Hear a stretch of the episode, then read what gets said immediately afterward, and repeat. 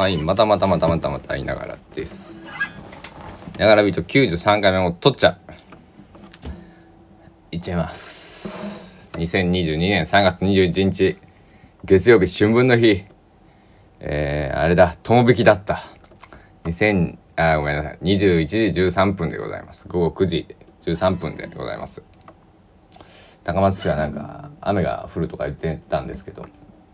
雨音はしません、えー、そして、えー、カーテンを閉めてるので外は分かりません。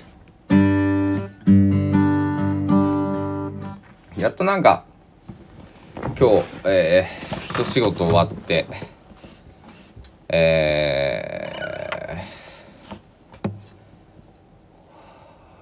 ー、一個ね、えー、大きな、えー、仕事が終わって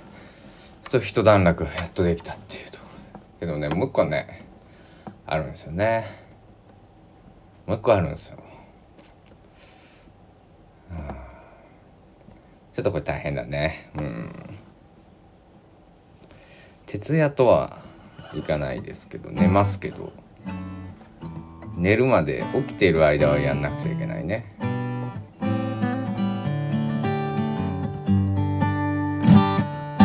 久しぶりにね、えー、アコースティックギターなんか抱えて録音、えー、ボタン押してますけど、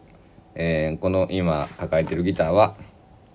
何の変哲もない3万9800円で、えー、僕が、えー、何歳だ？ここ2年かな、えー、確か。の時に初めて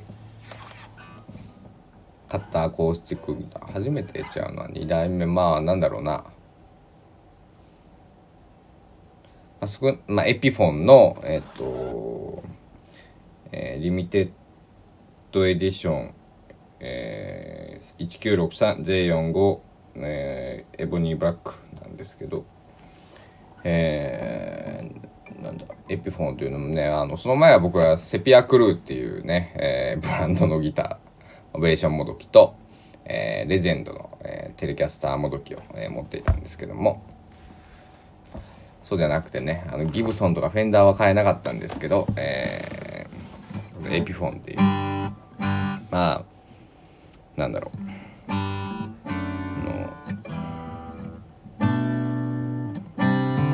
それなりのギターを初めて買えたっていうそういう思い出があるギターなんですけどだからね一番ねこのギターがね自分の音が出るというかあの使いこなせるっていうかこう馴染むんですよね。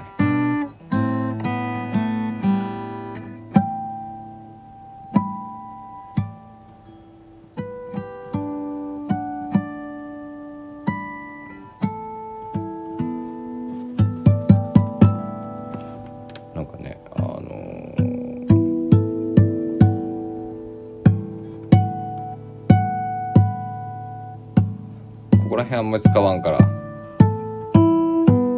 久しぶりに鳴らしましたね。えー、何の変哲もないね。4万円。3万9800円のギターなんですけど。なんかね中とかもねちょっと埃が目立ってるんでね今度あの1弦の3フレットっていうね。これですよ。音の違い分かりますか？ビビリって言うんですけどここねあよよく僕は対応しますんで、えー、ここにガタが来てしまってねメンテナンスに出さなくちゃいけない、えー、ことになっているんでその時にね中もちょっと綺麗にしてもらおうかななんて思っています。はい。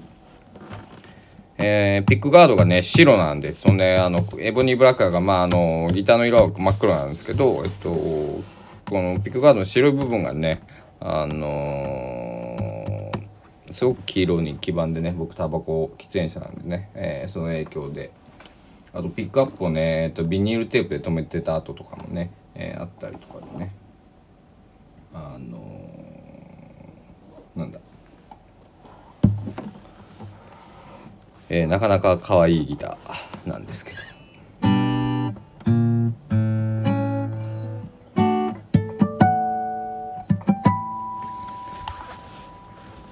一仕事終えた後にビール飲みたいんですけどあのビールがね家に残念なくてねあのあの僕のねあ、まあ、一番長く住んだ家ではね歩いて 100, 100メートルは言い過ぎな300メートルぐらいかな、えー、歩けばねあのビールの自販機がありますよね、えー、そこでよくビールを買ったものですけども、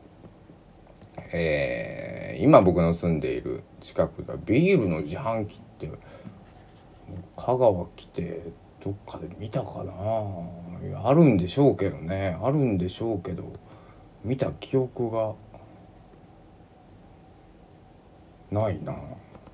多分その飲み屋街とか行ったらあるんでしょうけど。あのー、ホテルの中とかだったら絶対あるじゃないですか。ほぼほぼね。あの出張とかでよく行くとねそこであのもう外出るの面倒くさくなったらまあねコンビニでねとかでかかってきたりしますけどもあの面倒くさくなったらね、えー、もう酔っ払ってきたらあのホテルの中の、えー、自販機でビールをねあのホテルの自販機のビールってなんであんなキンキンに冷えてるんですかね。あの最高ですよね、うん、久しぶりにあのホテルの缶ビールが飲みたいな。とあとなんだろう。酎ハイのセンスというかその置いてる銘柄でなんかこうそのホテルのこのなんだろう、えー、メインの客層がわかるっていうかね、えー、アルコール度数高めなのか結構こうなんていうのかな。思わずとかね置いてるんだったら女性の比率も高いんだろうなとかね。あの氷結しか置いてないとかもうここ絶対こうビジネス 40代50代中心なんだろうなとかね。あのそんな想像ね、えー、膨らますことがね、えー、結構あるんですけど。うん。今日結局ねあライブも行きたくてなんかね行きたい個展もねあってそれがあの今日までだっていう知らせをインスタのストーリーでね見てねえー、張ってでも行きますと言ったものの生えなかった。生えなかったね。ほふ前進できませんでした。残念。残念ギリって言いたいですけど。だから僕の今気持ちはこんな感じですね。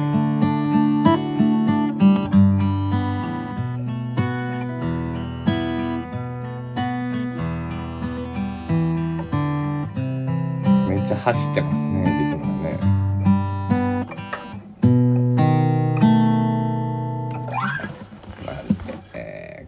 かぐや姫の神田川の気持ち。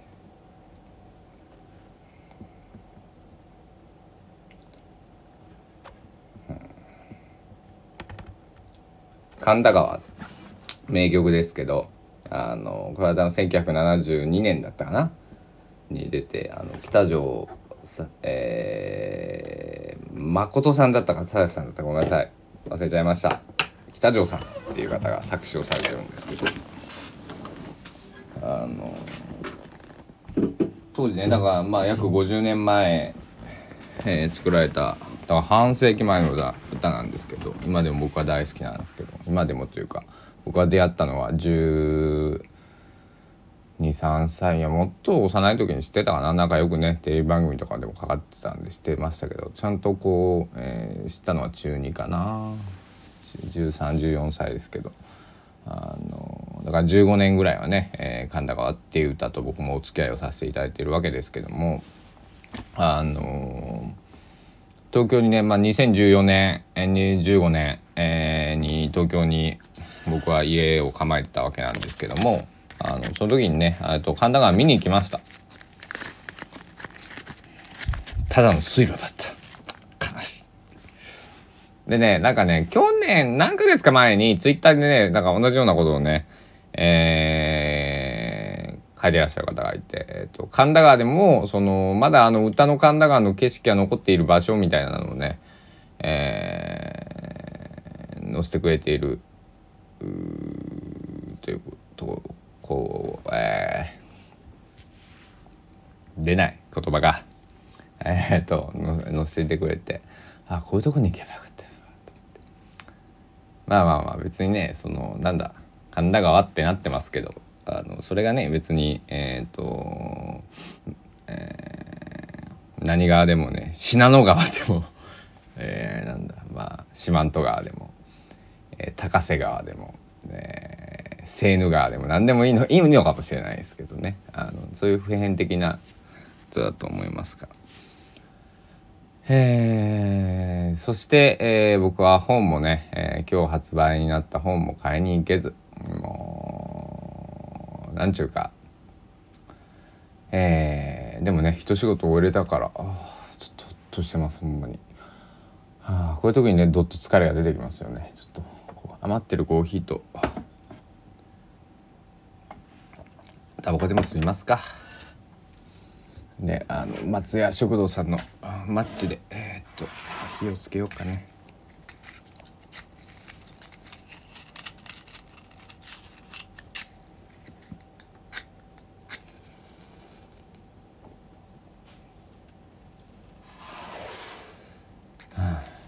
なぜマッチでタバコ吸うとこんな美味しいんでしょうね本当にね。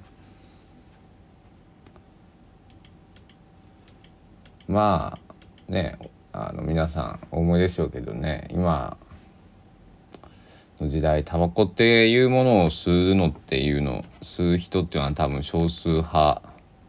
これも一種のマイノリティなのかもしれない、えーと、そういうふうに、えー、僕は思うんですけども。どうでしょう？皆さんどうお感じですか？あの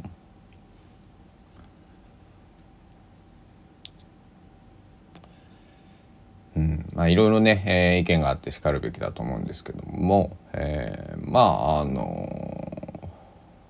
ルール守ってねえっ、と僕はあの一回地元高知県のあの鏡川の宵祭りっていうイベントの、えー、ボランティアスタッフをしたことがあるんですけどタバコのね灰をまあごゴミ拾いですよ。祭り終わった後の。一番ねタバコの灰がめんどくさい。あとカンカンにねあのタバコの灰を入れられるとねもう分別がすごくめんどくさくて。だからあの喫煙者の仲間の皆さんあのきちんと灰の始末だけはしましょうね。あと吸う場所を守ろうね、えー、じゃないと自分たちの首が締まっていきますから。えー、僕に言われなくても分かってるよっていう方が多いと思いますけど、えー、一応、えー、伝えたかったので、えこの場を借りて、えお伝えさせていただきました。はい、いや本当にね多分まあだから今ねこういうご時世じゃないですかそのなんかだから余計ねあの街でゴミ拾いし,、えしてくださってる方とかそういう業者さんとかうん気を使うと思うんですよね、えなので。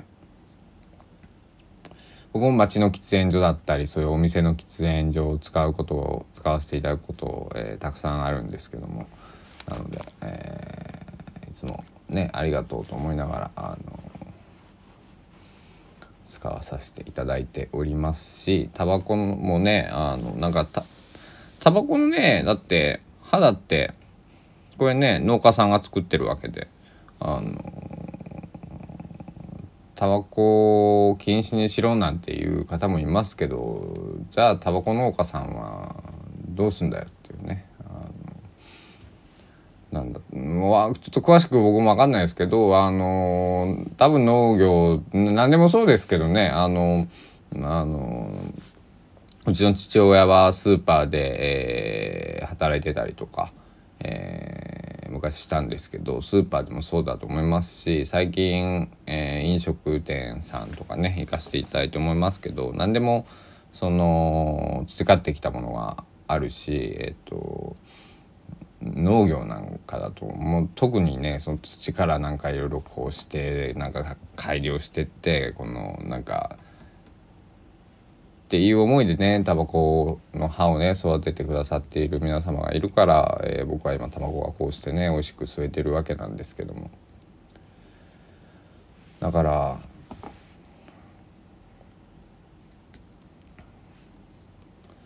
タバコはなくなってほしくないねまあ高くなるのはしょうがないのかもしれないですけどあのうんそういうふうに思います。うんでも高くなるんだろうねうん高くなると思うけど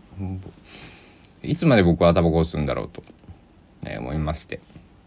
えー、そんなこと思っています。まあね父がね57歳なんですけどもね、えー、まだタバコを吸っていますし、えー、祖父も父方の祖父もえっ、ー、と僕が生まれる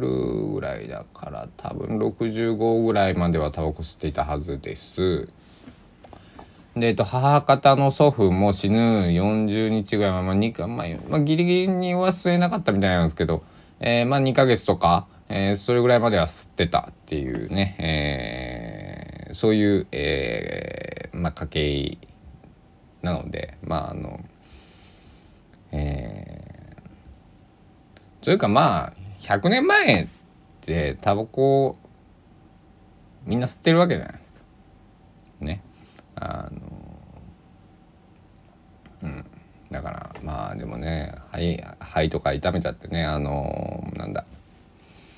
そうそう僕ね入院してた時にねあのもう膜剥離でねあのたあの病院抜け出してタバコ吸いに行ってたんですよ。まあホームしちゃダメなんだけどね本当はね多分ね。あのまあそれたわけです。そしたらねあの点滴をついてね、えー、来たお兄さん。45歳って言ってたかな。がね、えー、いて。でタバコ一緒に吸ってたんですけど。俺実は肺がんなんだって。肺を1個取ったって。けどタバコはやめられないと。でねお子さんも生まれたばっかりでお子さんが生まれたタイムで生命保険に入ったから生命保険降りないかもしれないけどタバコをやめられねえと。えー、タバコというのはです。ね、えー、なんだ。僕もねタバコに依存してますし、えー、コーヒーとかね、えー、お酒にもまあお酒依存っていうかまあまあお酒が好きだからあのなんだろう24時間飲んでるわけじゃないけどお酒は飲みたくなるってことはねまあでもそれを言っちゃねなんだろう好きなお店のラーメン食べたいなとかさあの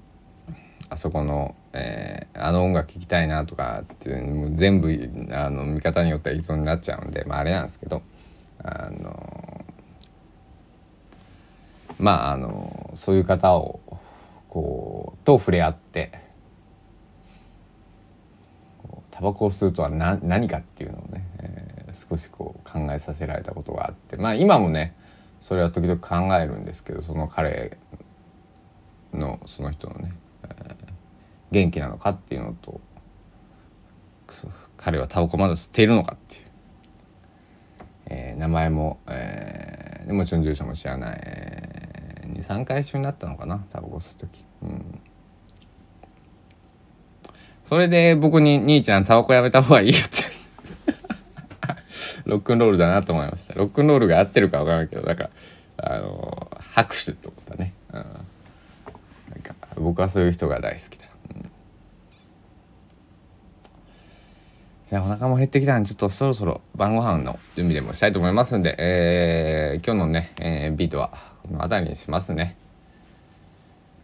えー、返せていない連絡なんぞもありましてあの一番長く返せないのは2ヶ月前の、えー、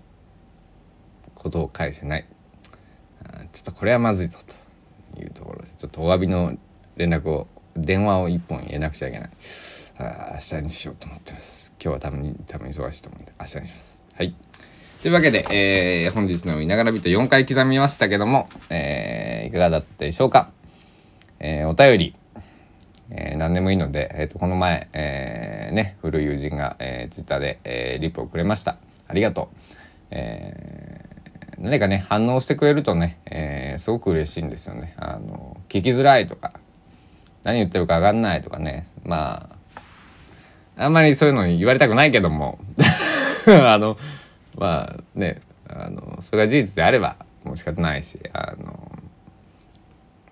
なんかよくわかんないけど聞いてるよとか、あの最長すぎるからあの 3, 3分ぐらいしか聞いてないみたいなねのでもいいですし。やってるのは知ってるけど聞いてないとか、えー、何でもいいので、あの教えてください。なんかあれだねあのラジオって僕の知ってるラジオはやっぱりこうメールなりファックスなりもっと言うとねまだまだやってる番とこあるんかな？電力。電話でねあの曲のリクエストをかけたもんですよ。えー、小学校の頃、えー、やってましたね。電力。懐かしいな。なんかないかな？そういうねあの電力的ななんか。まあ一つ、えー、あの何ピピングでしたっけ？なんか質問箱みたいなあのやつ。あんなんやってみようかな、うん、えー、じゃあ取り留めもない、えー、ところで、えー、今日は終わりにしたいと思います。ごっつさんでした。お時間です。さようなら。